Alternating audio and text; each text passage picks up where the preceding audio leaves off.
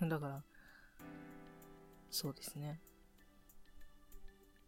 多分今のもろもろ、科学のもろもろで測定できる、観測できる領域以外のところで、こう、で、かつ生物としては認識されないところで何かこう意志を持つエネルギー体みたいなものが存在しているのかもしれないですね。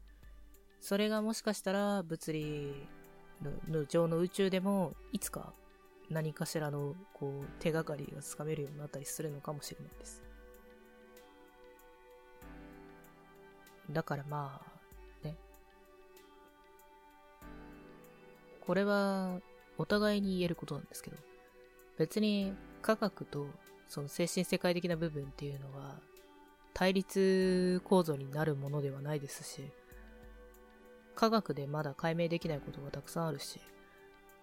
あの、逆に精神世界の方で解明できないことというか、わからないことっていうのも多いんですよ。だから、本来はここは補完関係なんだと思うんですよね。私は。その、なんていうの？日光対立みたいな、なんか、単純に対立させて済む話ではないのかなっていう気がしますね。で、おそらくなんですけど、科学にしても、その精神世界的な部分、まあ、いわゆるそのスピリチュアルな部分にしても、どっちも突き詰めていくと同じところにたどり着くんですよ。まあ、その、どこまで行くかはわからないですけど、今の人類がね、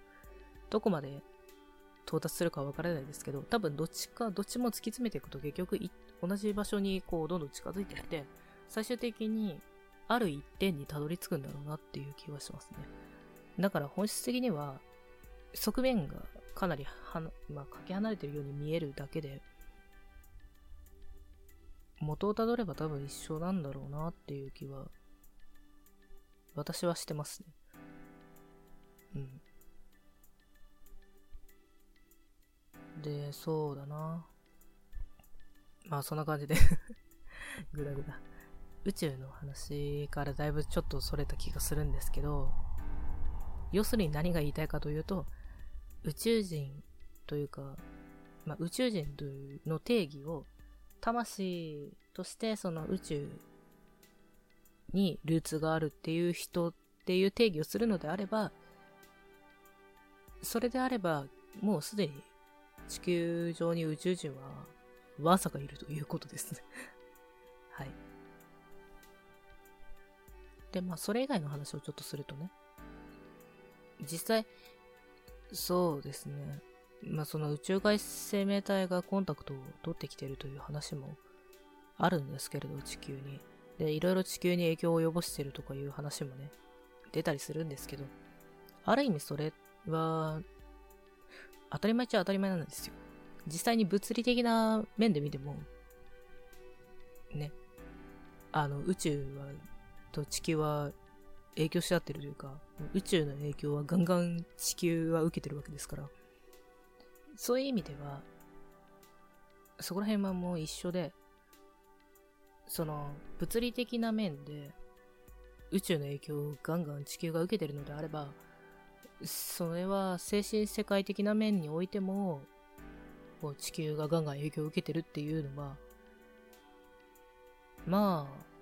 あ、あり得る話だろうなとは思います。なので、まあ、これもいろいろね、言われてたりするんですけど、まあ、ちょっと陰謀論とか、いろいろね、あったりしますけどね。そういう側面も確かにあるかもしれないですね。まあ、ただこれもある意味、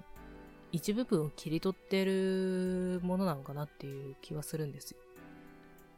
もちろんなんかこう、ちょっとダークサイド的な動きとかいうのもあるの、まあ、ないとは言わないですけど、実際あるとは思いますけど、ただ、うん、なんていうのかな多分それは、その物理的な影響、地球に向けてのその宇宙の影響というか、が、別にそれって作為的に行われているわけではなくて、あくまでその、現象として起こったものが結果的に連鎖したりとか、まあ、いろいろ繋がった結果にで地球に営業が及んでるっていう話で、そこに何者かの作為があるのかって言われると、どうなんだろうなっていう話なんですよ。で、そこら辺に仮に何者かの作為があるとしたら、多分もう宇宙上のあらゆるものに何かしらの存在の作為が絡んでる。別にそれは同一の存在とは限らないですけど、まあ、あらゆる存在の作為がいろいろ絡まり合って、いろんな現象が起きてるっていうことになるので、ある意味一部分だけじゃなくて、すべてが陰謀論と言っちゃっても過言じゃないレベルになってしまうのかなっていう。だから要するにキリがないといえばキリがないのかなという感じがしますね。だからまあ、そんなに極端に捉え、うん、まあそんな極端に捉える必要性はないと思いますけど、結局、突き詰めるとそういう極端な考えに行き着いてしまう可能性があるので、まああんまり深く、うん、なんというのかな。あまりそこに執着する、必要以上に執着することもないのかなという気はするんですよね。もちろんただそこに関わることがその人の魂の使命みたいな、まあ、魂だけじゃなくて、場合によってはその人のハイヤーセルフ、だからトータルセルフっていうのかな、その人のその全体、もう今人間として降り立ってる魂から、そのハイヤーセルフとさらにハイヤーセルフみたいな、ずっと上の方の自分自身まで含めてのトータルセルフですね。の部分の使命として、そういうところに関わっていくっていう場合もありますので、これは一概には言えない。てか、これも一概には言えない。まあ、うん、そうなんですよね。そこに関わる使命を持ってる可能性もあるんですよ。なので気になるっていうのであれば、それはそれでもちろん何かしら自分との関わりがある可能性はあるので、まあ無理のない範囲で突き詰めてみるっていうのは一つの選択肢ですね。すごい曖昧な話ばっかりしてるんですけどね。うん、結局ね、一般的な話にしちゃうと曖昧にせざるを得ないんですよ。せざるを得ないというか、なるんですよね。あまり私としても、偏った話はできる限りしないようには心がけているんですけど、まあ、それでもどうしても偏りは発生はするとは思ってるんですけどね。そこは避けられないと思います。あの、スピリチュアルを取り扱う以上はね。てかもう、3次元というか地球上においても思考の偏りって大体発生するのに、ましてそれが、その、地球からもっと範囲の広がった広大な宇宙の分野だったり、まあ、あるいは本当に精神世界、スピリチュアルの分野だったりに行くと、もう本当に、私たちが知り得るのはごくごく一部でしかないので、偏りが発生するのはもう、これは避けられない事態だと思ってますね。なので、できる限り意識はしてるつもりではあるんですけど、私もどうしても、その私のいろんな蓄積、経験だったり、まあ、今までの癖だったりっていうもろもろで偏ってるところは大いにあります。なのでまあ、あくまでこれは参考意見として聞いてくださいね。あの、うの、くれぐれも鵜呑みにしないでください。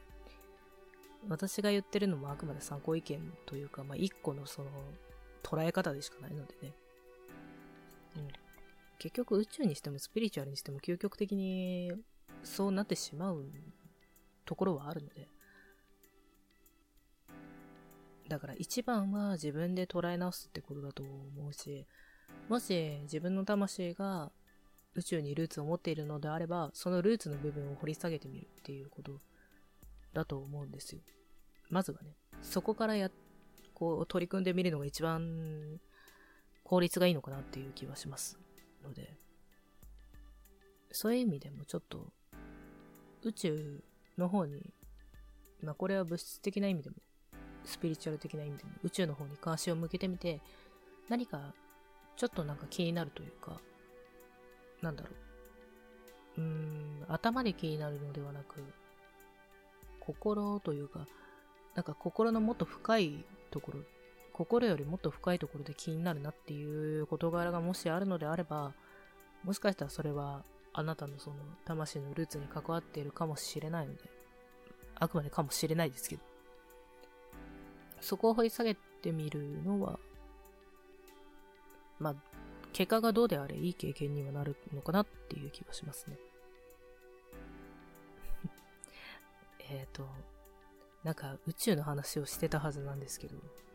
なんだろうな、スピリチュアルとか、そこら辺の全体的な話になりましたね。あの、今回、なんかまたぐだぐだ喋っちゃいましたけど、要するに、えっ、ー、と、言いたいことの要点をまとめますとね、その、ある意味で、魂のルーツが宇宙にある人はいっぱいいるので、で、あ、これ本当に言い忘れたもう一個大事なことなんですけど、その宇宙っていうのも、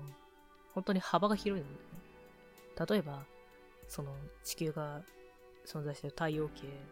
だったり、あるいはその太陽系が存在している天の川銀河だったり、さらにその天の川銀河の外側の世界だったり、さらにその外側だったりっていう風に、もう本当にキリがないぐらいあるので、そのどこら辺かっていうのによってもだいぶ変わってきます。なので本当に宇宙人っていうくくりはものすごく大雑把なくくりだと思っていいです。で、もちろん魂のルーツもどこにあるかっていうのはいろいろ変わりますので。あ、その、そういう、ただ、だからすごい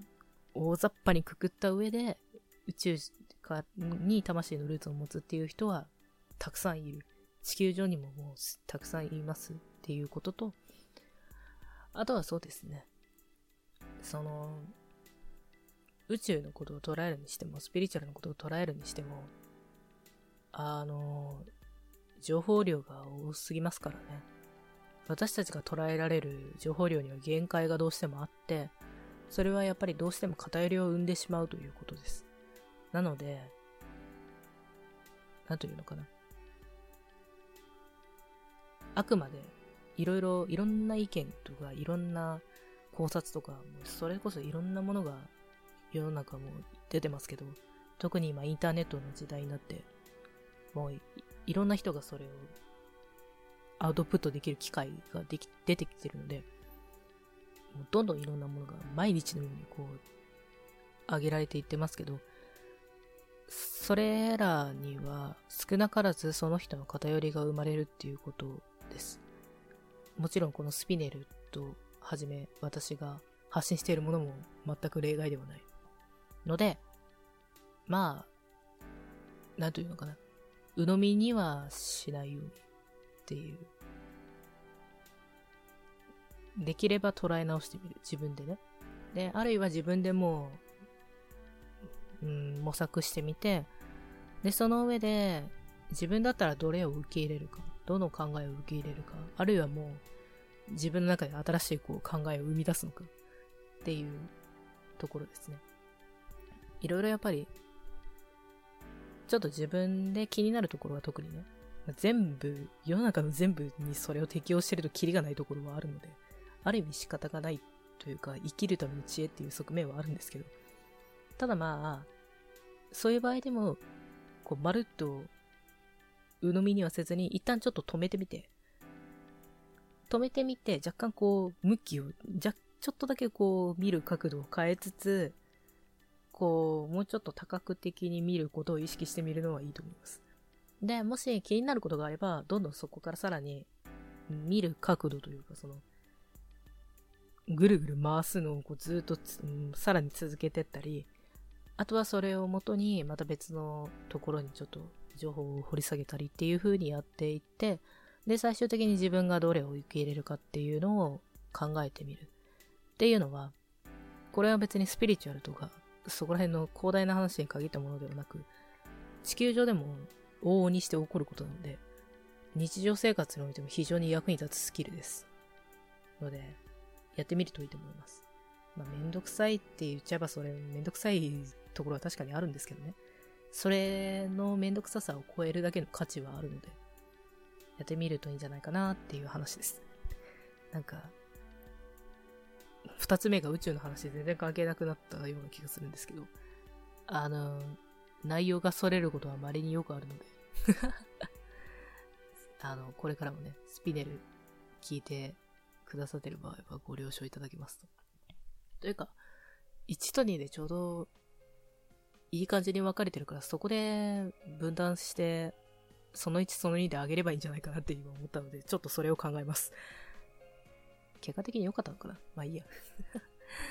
という感じでね、今回はもう30分超えちゃったので、そろそろ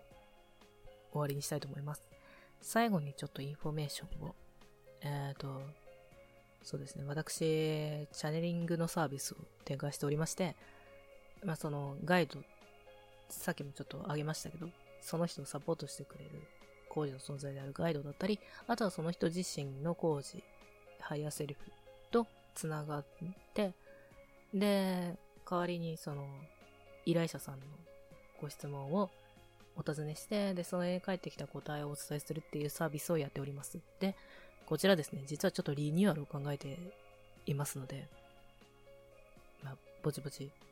できたらなと思いますが、興味のある方は、ぜひ、えっ、ー、と、